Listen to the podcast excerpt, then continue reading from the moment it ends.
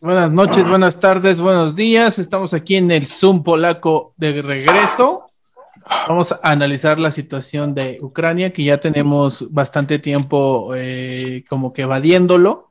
Eh, es una situación que ahorita está dando mucho de qué hablar en la agenda eh, geopolítica y en la agenda de los medios internacionales.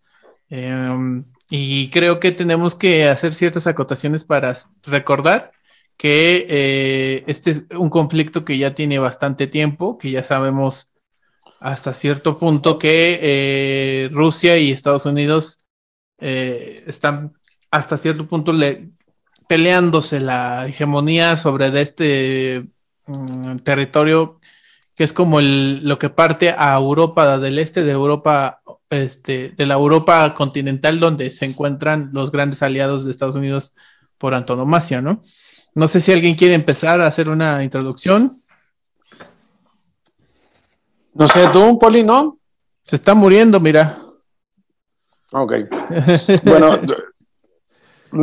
creo que habría dos cosas importantes que decir. Una, uh, Ucrania tiene una relación difícil con, con, Rusia, ¿no? Porque fueron parte de la, de la Unión Soviética hasta el 91, me parece. Sí. Y ahí hay uno de esos problemas extraños no racial, pero sí cultural, en donde Ucrania no es 100% ucraniana, es como 60-40 entre ucraniano y ruso. Y es un poco lo que aprovecha Putin para meter el desorden. Ahora, para hacer como el, el resumen rápido, este asunto empieza en el 2014.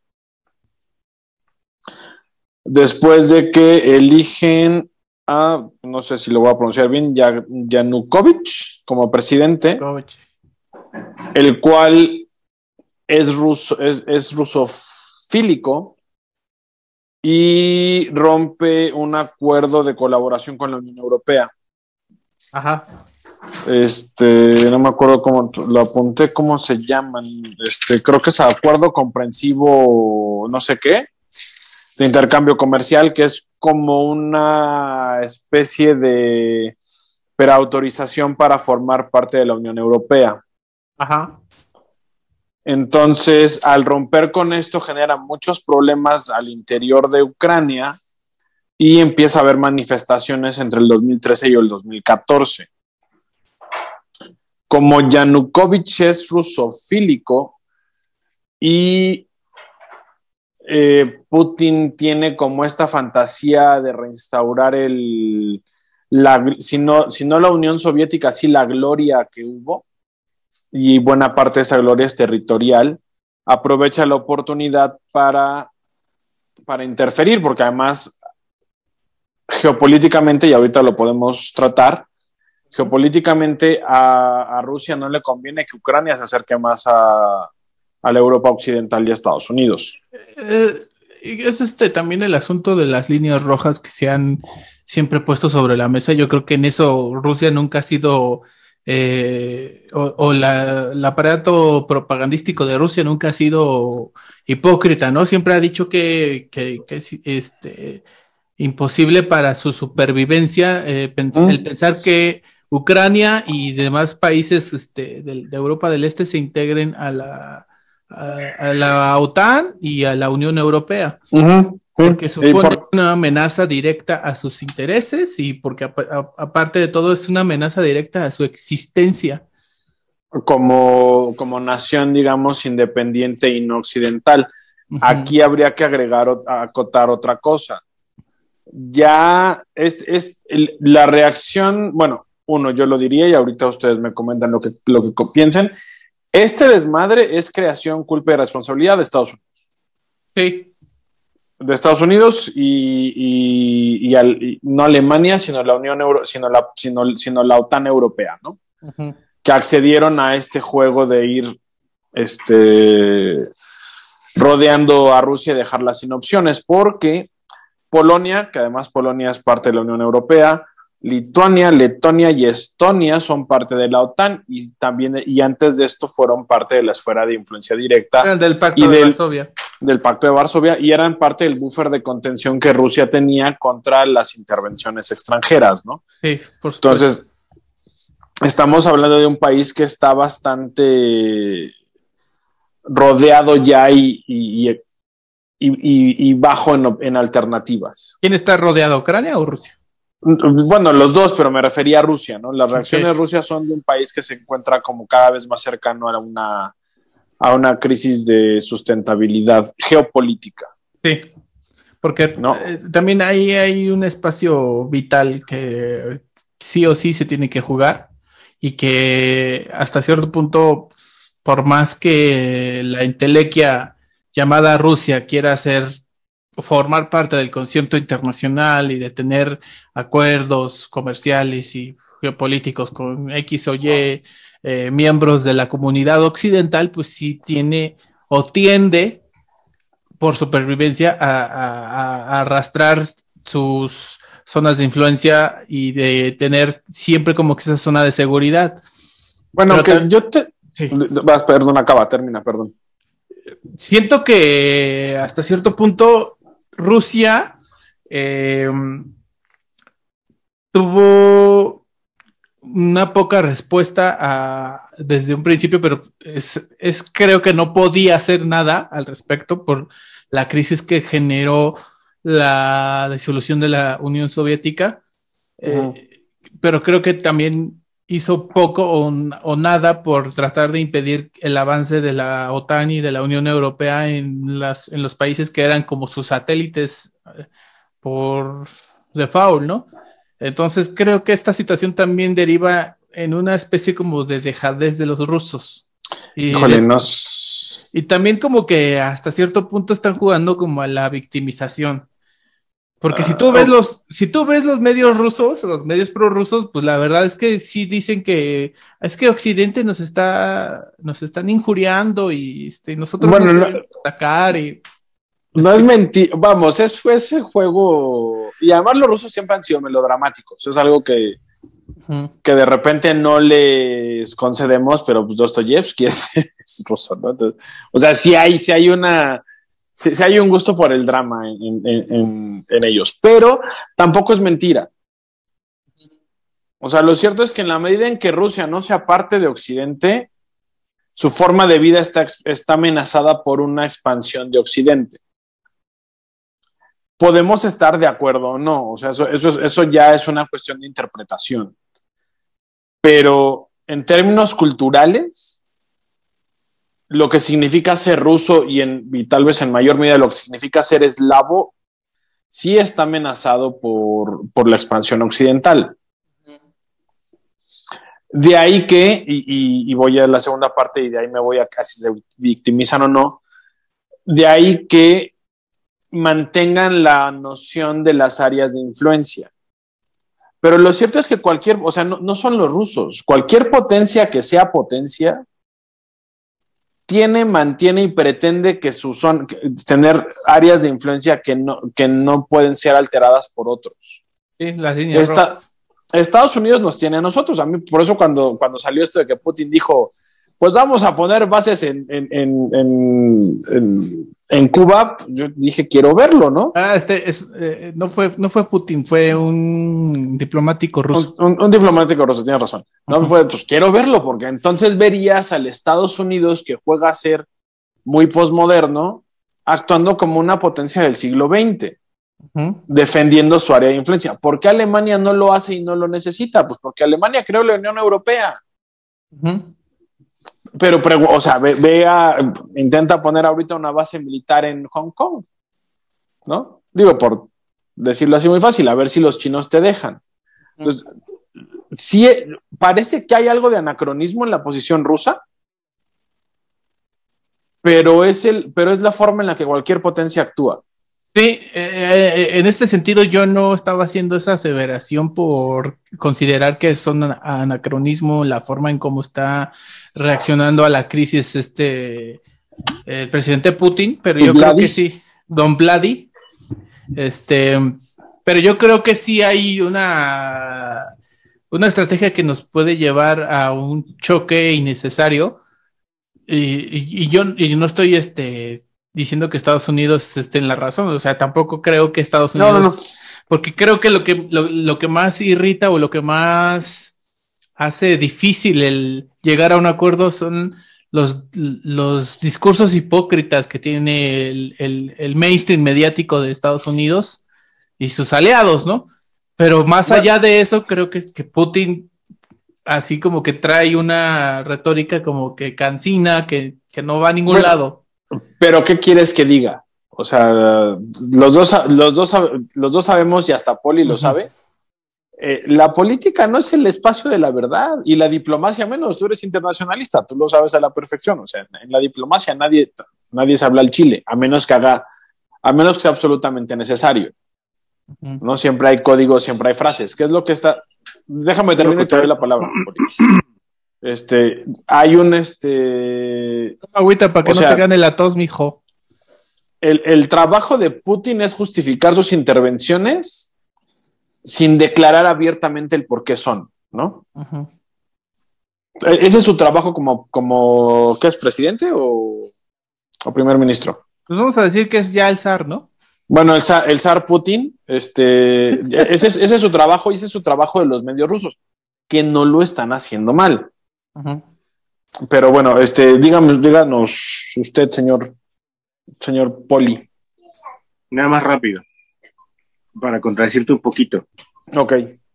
Porque si hay un personaje que en, en política siempre ha hablado el Chile. Mónica Leguizamo. Gracias. Sí, güey. Voy a tener que editarte otra vez, cabrón. Ay, te manchas, Poli. Este, bueno, esa, esa, sería como mi, como mi y, y, Estados, como mi posición, y Estados Unidos está, está haciendo exactamente lo mismo, ¿no? De hecho, no sé si viste la conferencia que te mandé. Sí, claro. Ese tipo, ese tipo es un investigador de la Universidad de Chicago, me parece. Y me gusta mucho porque tiene una posición de, sí, de la Universidad de Chicago. Me gusta mucho porque tiene una, él, él usa mucho el realismo político. Sí, que de hecho estoy muy como partidario de esa. Que a mí me gusta mucho, o sea, uno tiene que, y es como yo que yo iba a empezar, pensaba en empezar esta, nuestra charla, ¿no? En lo social hay muchas explicaciones, ¿no? La que más te conviene que pueden ser varias vertientes y la que más se acerca a, una explicación real y utilizable. Y este hombre hace, hace, unas explicaciones muy, muy reales y muy utilizables, ¿no? Cuando él dice, es que Estados Unidos cree que las democracias son buenas porque las democracias van a querer negociar con él. Y luego de que este desmadre lo empezaron personas postmodernas que creen que el mundo es diferente y todos debemos ser amigos, ¿no? Hablando de, de Obama cuando Putin es un, es un personaje del siglo XX, que cree en las líneas rojas, que cree en la geopolítica, que cree en, la defensa de ciertos intereses sobre cualquier otra cosa. Pero también eh, cuando revira y dice que, dice, supongo que también las personas que están tomando esta decisión de llevarnos a este choque y a este conflicto, también están pensando como personas del siglo XXI, ¿verdad? O sea, es algo muy, muy sarcástico y irónico, pero tiene razón. Sí, sí, o sea, a mí, a mí me encanta esa, esa, porque esta conferencia, esa conferencia es de cuando empieza el desmadre en el 2014, 2015. Pero todo lo que dice aplica para ahorita. La, la, la, la, las condiciones de Rusia parecen exageradas y desproporcionadas, sí, ¿no? Es este el retiro de la OTAN, de, o sea, lo cual creo que es lo más razonable, y luego prohibirle a Ucrania cualquier tipo de, cooperación con la OTAN, que es la que parece desproporcionada. Pero lo cierto es que es indispensable para que Rusia exista. Así es. Y, y entonces tiene sentido la demanda, pero tiene sentido si lo vemos desde la geopolítica. Si lo queremos ver desde la filosofía o desde los buenos sentimientos o la administración pública de Noruega. Desde la administración pública, o incluso desde, la, desde una racionalidad, digamos, que considera los mercados, no tiene sentido. De hecho, a uno de tus tíos, a este, al, a Irving Gatel. Ah, ese güey también se, les va para el monte, ¿no? De repente sí, hizo un, un, hilo donde decía, sí, sí, lo vi, sí, lo vi es que Rusia está actuando como, güey, no.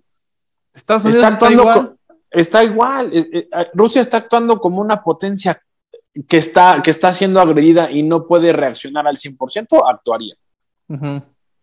Si tú le quieres, si tú vienes a infiltrarte en el área de influencia de los Estados Unidos, es lo que va a pasar. ¿Qué pasó con, con el con el tren que iba a ser China en México? Digo, para poner un ejemplo muy pedestre. Exactamente. Lo echaron para atrás, ¿no? Y eso que solamente era un interés comercial superficial. Netamente comercial. Entonces, imagínate si tú quisieras meter una cuña directamente en la zona de influencia de los Estados Unidos. No te lo permitir, o sea, no, ocurriría voluntariamente. Lo mismo está pasando con Rusia. Eh, respondiendo a tu, a tu argumento de hace un rato,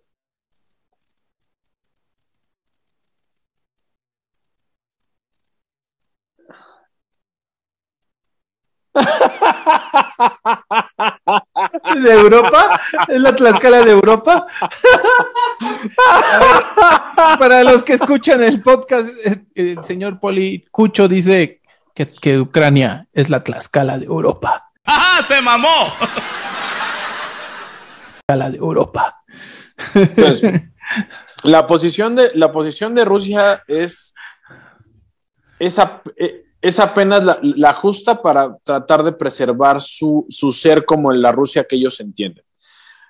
tienes un problema, ¿no? Porque lo que decías de que, de que hubo como, como desinterés o incapacidad de, hacer, de, enfrentarlo, claro, acordémonos que Yeltsin era un alcohólico vividor corrupto que estaba dispuesto a entregarle Rusia a Estados Unidos, que era cualquier parecido con Felipe Calderón es mera es pura coincidencia. este, y es por Yeltsin y por lo que hace con Rusia que, que, Putin llega al poder. Putin representa la esperanza rusa, al menos en ese momento cuando, cuando, cuando llega. Es una esperanza muy negativa y muy oscura, sí, pero son rusos. O sea, otra vez. Es negativa y oscura a nuestra perspectiva occidental. A nuestra perspectiva occidental u occidentalizada, ¿no? Su micrófono, señor. Este. Entonces, tenemos que verlo como otra vez desde una perspectiva más realista y más geopolítica. Ahora, si lo quieres ver como desde el, lado de Ucrania, están jodidos y tienen todo el derecho a estar encabronados. o sea, si, lo vemos desde, desde Ucrania, sí. Los que están perdiendo son los ucranianos, porque además yo creo que Europa los va a dejar este. Los va a terminar dejando a la deriva. Exactamente, porque quiero este, eh, considerar las proporciones, porque obviamente pues, no es lo mismo, pero siento que es lo mismo que las potencias hicieron con Polonia en la Segunda Guerra Mundial. Toda proporción guardada y hay mucha proporción que guardar, sí. Sí, porque así como que, así como de, no, no, no, tú no te dejes de Alemania, tú no te dejes invadir. Y todos declararon la guerra, pero no hicieron nada y terminaron siendo invadidos por los nazis, ¿no? Otra vez, toda proporción muy guardada. Díganos, señor Poli. Este podcast podemos llamarlo un limbo llamado Ucrania, porque está justamente en, el, en el punto medio o en el momento de la encrucijada que le tocó, por desgracia histórica, ser frontera con Rusia. Y, además de ser eh, también guardando proporciones, y espero eh, esto no me, no me lo censure con aprecio, pero le tocó ser la prostituta de Europa. Se, está vendiendo al mejor postor. En, en, ese sentido, Ucrania tiene una, un destino demasiado cruel que ha, venido además profundizándose a través de, su, propia historia. Es como si fuese un país con una identidad a medias, con una cohesión nacional también muy, muy a medias, porque estamos entre precisamente... Eh, bueno, aquí en México le decimos multiculturalismo a eso. Eh. Bueno, bueno, bueno. Multilateralismo, también. Entonces digo, sígale, nada más era esa acotación. Puede, puede que sí tenga razón, sin embargo, aquí en México todavía hay cierta eh, cierto hilo institucional que le da fuerza a ese multiculturalismo y esa multinacional. Conforme va avanzando la 4T se va difuminando un poco, pero bueno. No, exacto, pero no te me pierdas. Regresemos a Tlaxcala de Europa. Tlaxcala de Europa. Deberías de ponerle así al podcast, la Tlaxcala de Europa. Entonces, Ucrania está justo en esa encrucijada eh, eh, entre una especie de desidentidad y, un complejo también de, de, identidad.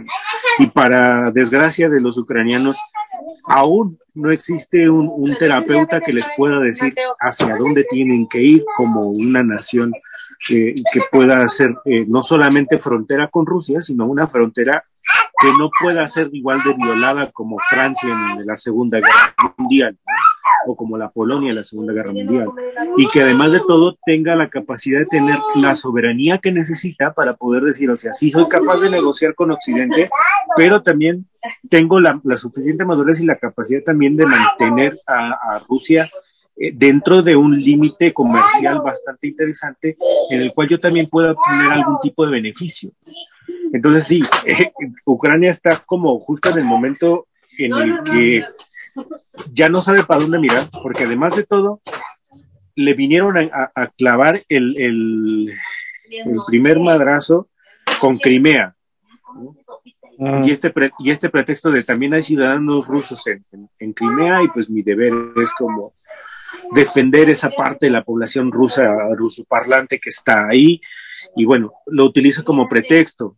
Por otro lado, tampoco debemos obviar, obviar, el hecho de que los gringos, pues en su eh, potestad cuasi divina de, paladines de la democracia. Se llama pues, hegemonía. Aprovechan el momento para. me lo silencias otra vez, por favor. No, no, queremos este, pelones fascistoides en este, en este podcast. Oh, punks, eh, nazis como lo que les mandé hace rato del rebelde punk. Ándale. Exactamente. Entonces, es justo ese momento en el que también no podemos obviar el hecho de que los gringos están precisamente utilizando su hegemonía para tener, eh, eh, recuperar cierta parte de la influencia que, que, ha perdido a través de los años y sobre todo tras el golpe de Crimea. Y, y, tampoco hay que perder eh, la atención en esta parte de la frontera, me parece que es un poquito como hacia el noreste, noroeste, ajá, nororiente más bien, en la que también hay ese, ese tipo de conflicto muy parecido a lo que sucedió con Crimea. Y, esta, y este supuesto ataque de, de, falsa bandera por parte de los gringos del otro lado de la frontera, ¿no? para crear como ese conflicto. Es todo un, un perdón, una mezcolanza ahí de, de, cuestiones situacionales que tienen a Ucrania precisamente en este, en este limbo de, de, nación que no es parte de la OTAN, pero tiene deseos de ser parte de la OTAN, pero tampoco es parte completamente de Europa, ¿no? Por eso me atreví a decir que en, cierto sentido Ucrania es como la Tlaxcala de aquella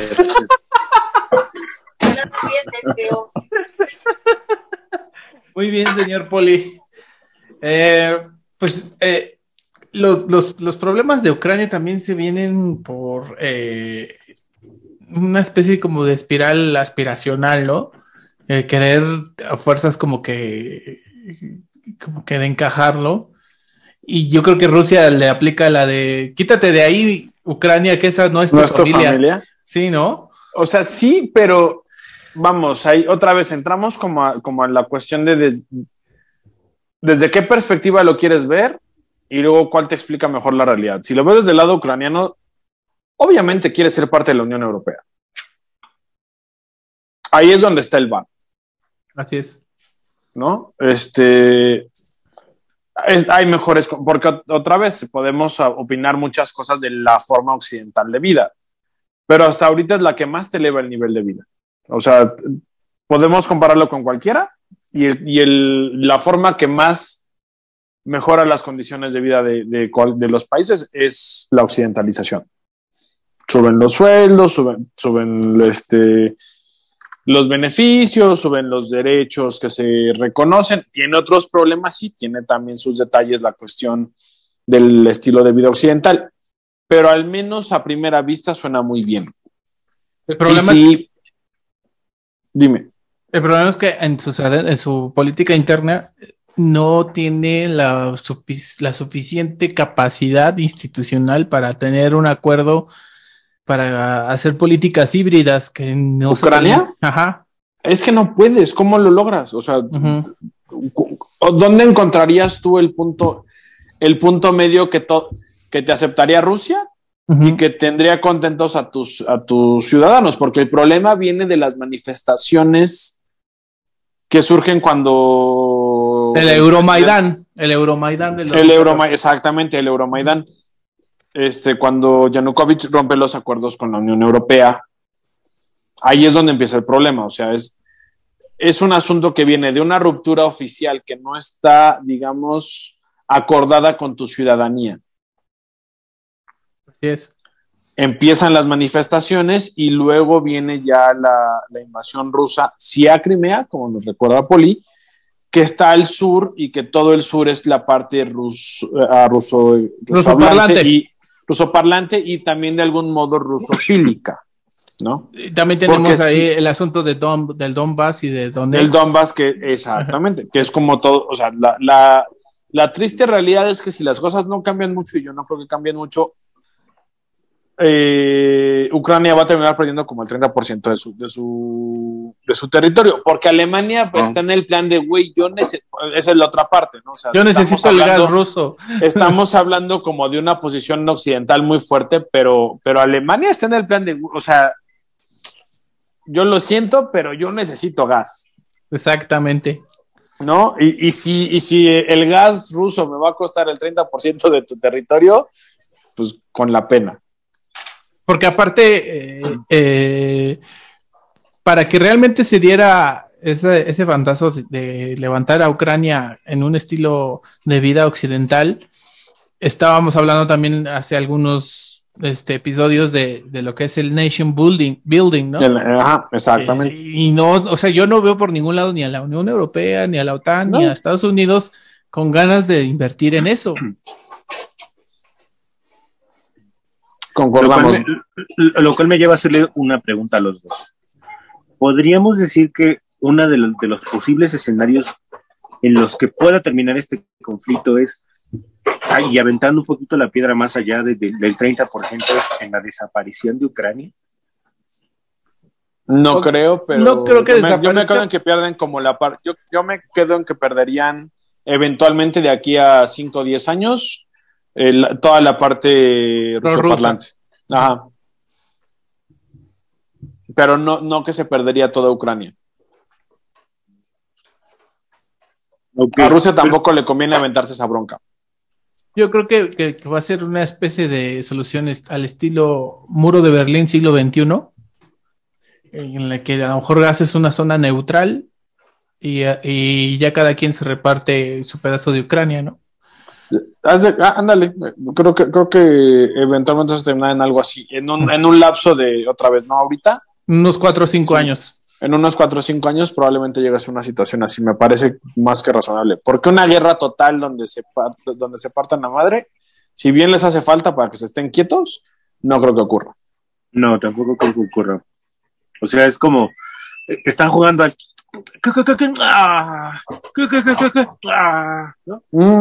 El, clásico, te estoy midiendo nada más, como ver cómo, cómo andas este, por esos lados y tratando también de checar un poquito tus, pues, tus debilidades y en, dado caso por dónde puedo también atacarte de una manera inteligente sin necesidad de llegar al, conflicto per se o, ya a un conflicto directo. Porque a lo mejor, mira, a lo mejor a Estados Unidos le convendría, pero no creo que ningún país europeo esté dispuesto a, Tienen mucho a que esa bronca. Exactamente. Ahora, lo que podría ocurrir, pero otra vez vas a terminar con, una, yo creo que el resultado va a ser una frontera que se mueva cada seis meses o cada año, pero con, con, pérdida de Ucrania, que las, lo que puede ocurrir es que las amenazas de sanción hacia Rusia le hagan el efecto de bajarle de huevos un poco, porque uno está la cuestión del Nord Stream, que si bien Estados Unidos se va a oponer y siempre se ha opuesto, Alemania lo necesita con desesperación. Y la otra es que lo querían desconectar de la, del sistema SWIFT, que es una cuestión bancaria. Y yo creo que la segunda sí les dolería. Sí.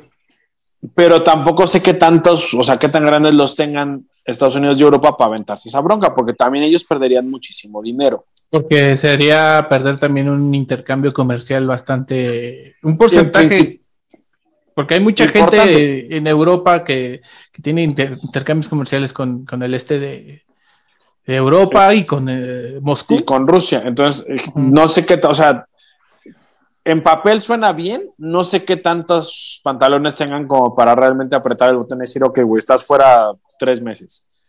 Si se atrevieran a hacerlo, yo creo que sí doblan a Rusia. Porque tanto como la Unión Europea depende de las materias primas rusas, Rusia depende de, de, los euros. Del billete. O sea, no, Rusia no, no funciona sola. ¿No? Por más que quieran hacer alegatos, ellos dependen de los euros endemoniadamente. Sí, porque todavía está integrada al marco institucional de del dinero, pues, del sistema monetario. Y, además casi todo lo que venden es a Europa. y, bueno, si no todo, o sea, un porcentaje razonable que te daría miedo perder ese ingreso, ¿no? Sí, de por sí su balanza comercial no es muy grande, apenas sí es un poquito más grande que la de México. Sí, porque son, son proveedores principalmente de materias primas, ¿no? Tienen grandes negocios de armas y grandes negocios de, soft, de ciertos softwares de defensa que creo que manejan muy bien, pero no se compara con lo que ganan por materias primas. O sea, no, no son realmente una nación industrial como si lo sería Alemania o Francia si quieres, o los Estados Unidos, o incluso China. Lo que me llevaría a una hipótesis. A Rusia le beneficiaría modernizarse un poco más. Y, es, y eso yo creo que le permitiría incluso crear una opción alternativa a la Unión Europea. Y los países bálticos y los países eslavos, yo creo que gravitarían mucho más hacia Rusia. El problema es que no es un gran negocio ser amigo de Rusia. No, en estos momentos no. ¿Usted qué opina, señor Poli? Eh, sí, o sea, sí. no, no, no. es un gran negocio, yo creo, este, atraer a Rusia con el, o sea, a lo mejor sería un anzuelo interesante que, que Rusia utilizara el anzuelo de, de atraer a los chinos a... Para allá iba, justo, hacer... justo para allá iba. Justo para allá Este, o sea, yo no considero que Rusia esté tampoco tan, tan sola. O sea, sí depende mucho de, de, esta, de esta cuestión económica por parte de los del flujo de euros y toda esta onda. Pero en términos más estrictos, Rusia tiene de los de los a, media Europa. Incluso me, me diría que toda Europa precisamente por el asunto del gas. Y yo creo que el, tema del conflicto ucrano-ruso es eh, que cómo, cómo, las demás potencias van a poder eh, negociar para calmar a Rusia. Yo creo que en realidad ese es el tema.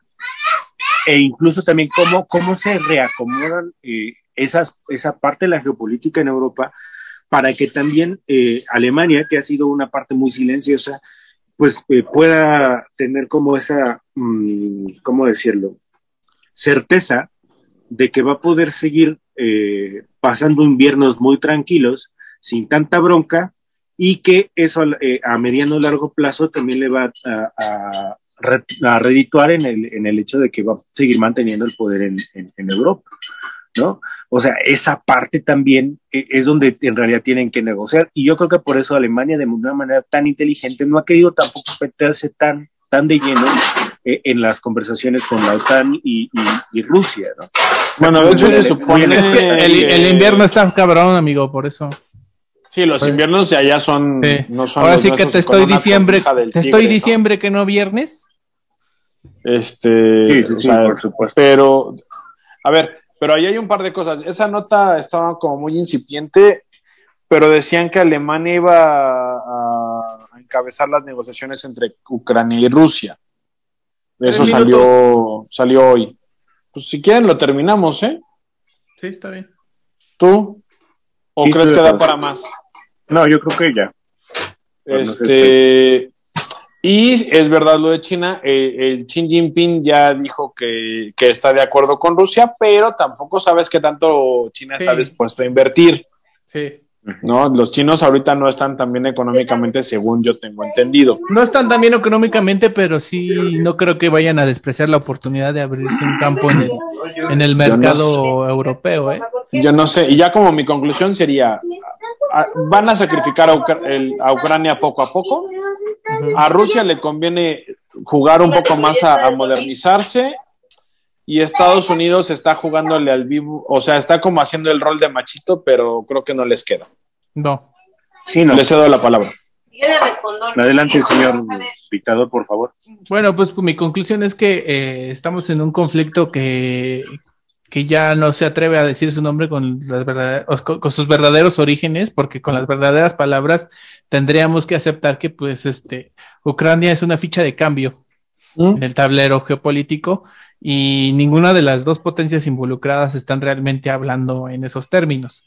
Están este, hablando con cierta hipocresía y con cierta victimización unos, este, y creo que eso en lugar de hacer que el, conflicto vaya a mejor o a, tener una solución, lo está prolongando cada vez más y lo está haciendo muy cansado.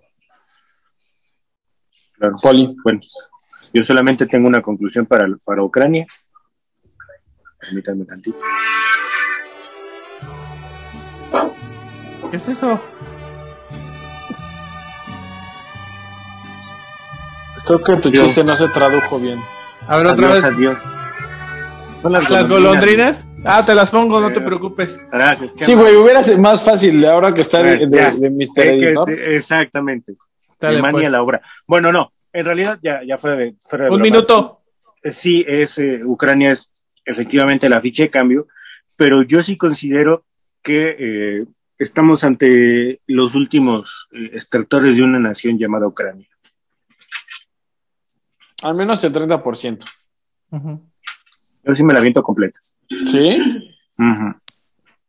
Bueno. Está bueno, pues. Entonces, pues muchas gracias por habernos acompañado, gracias por estar aquí. Creo que era un tema que teníamos muy pendiente y que teníamos que eh, este, tomar, retomar sí o sí, porque pues está en boga y aparte forma parte de la agenda ahorita de la coyuntura actual. Eh, pues gracias, lo detengo, nos vemos.